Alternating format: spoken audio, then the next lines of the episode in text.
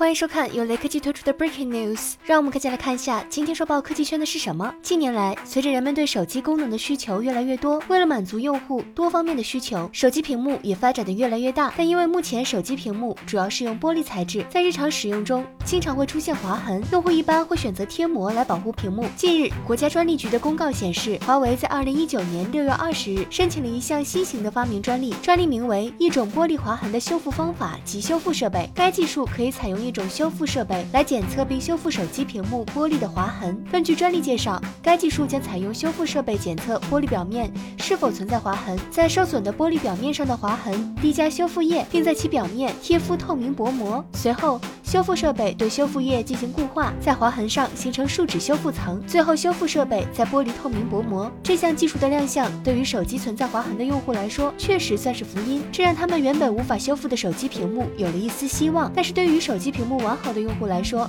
这样一项服务的价格肯定是要比贴膜更贵的，最好还是自己做好保护屏幕的措施吧。